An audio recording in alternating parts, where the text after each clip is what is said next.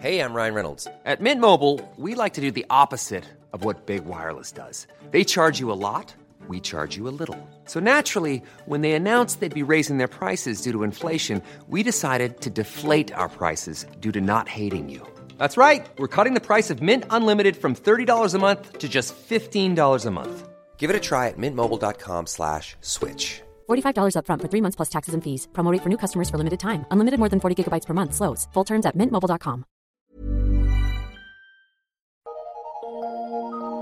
Eu sou Mário Persona e essas são as respostas que eu dei aos que me perguntaram sobre a Bíblia.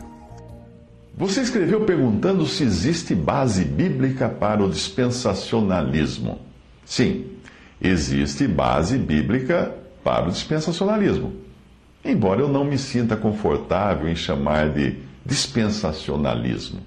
Nós temos tantos ismos como calvinismo, arminianismo, pentecostalismo, pré-milenismo, pré-milenismo, pós-milenismo, fundamentalismo, protestantismo, catolicismo. Nós temos tantos ismos que às vezes nós sucumbimos à tentação de classificar os cristãos como se fosse uma coleção de insetos num museu de história natural. Uma vez um leitor deu um nó na minha cabeça eh, quando ele tentou definir a, minha profissão de fé, a maneira como eu creio na, na palavra de Deus. Uh, ele disse que poderia ser tanto antropocêntrica como sinergística, ou ainda teocêntrica e monergística. Porém, ele tinha dúvidas se eu seria teocêntrico, pois eu lhe havia indicado um texto semipelagianista. Nem me pergunte o que é. É um texto que combatia o hipercalvinismo. E para tratar dessa minha tremenda deficiência, né? todos esses nomes de, do, de doença que ele pôs em mim, ele receitou que eu me interessasse, que eu me, me interessasse, me inteirasse da história da igreja, da teologia e da hermenêutica.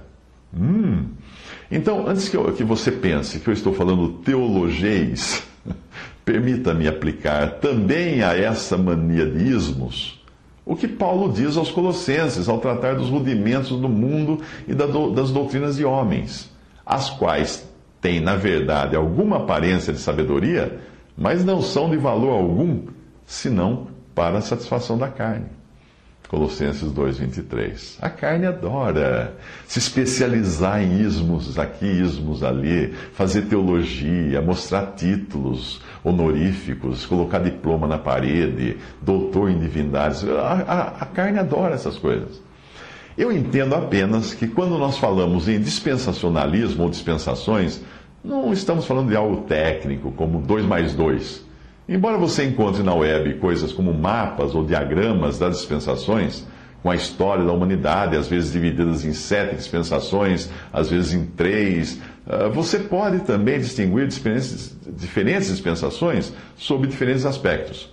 A abordagem dispensacional mais simples seria dividir tudo em duas dispensações, como o Antigo Testamento e o Novo Testamento. Ou poderíamos também dividir o modo como Deus tratou com os homens no Antigo Testamento e no Novo Testamento. Qualquer um de nós está bem familiarizado com essa visão dispensacional, porque as nossas Bíblias são divididas assim, não é? Ah, o princípio para entender o processo dispensacional está em identificar que existe um modo que dispensa ou delega algo uh, e outro modo que recebe a responsabilidade de cumprir aquilo ao falhar em sua responsabilidade, uh, ele é punido e outro toma o seu lugar. Seria mais ou menos isso. Você você está no emprego, você não faz o seu serviço direito, o patrão tira você, põe outro no seu lugar e manda você para um curso para você aprender, fazer um aperfeiçoamento e depois pode até ir buscar você lá e colocar de volta no seu lugar ou em outra, outra função.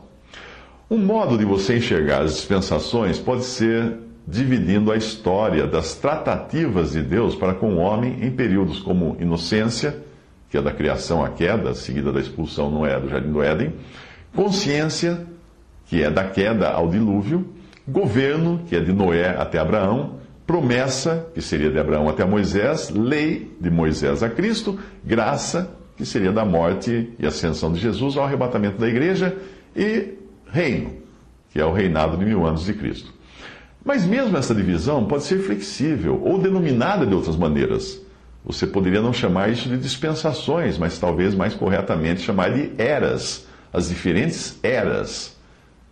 O que, o que chama atenção em uma divisão assim é que sempre existe um começo de bênção e um fim de juízo.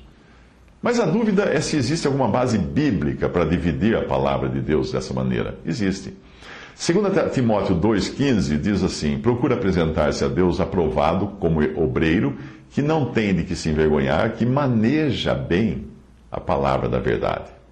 Onde você lê a frase maneja bem, na versão em português, na maioria das versões em português, no original grego está ototomeu, que tem o sentido de dissecar ou dividir. A versão inglesa de John Nelson Darby ficaria mais ou menos assim em português: Empenha-te em apresentar-te a Deus aprovado, como obreiro, que não tem de que se envergonhar, cortando a palavra da verdade com precisão. Eu, eu, eu acrescentaria, acrescentaria com precisão cirúrgica. Então, se você não entender que na Bíblia tem coisas que foram ditas para diferentes pessoas em diferentes ocasiões, com diferentes finalidades, provavelmente você não vai entender nada da Bíblia.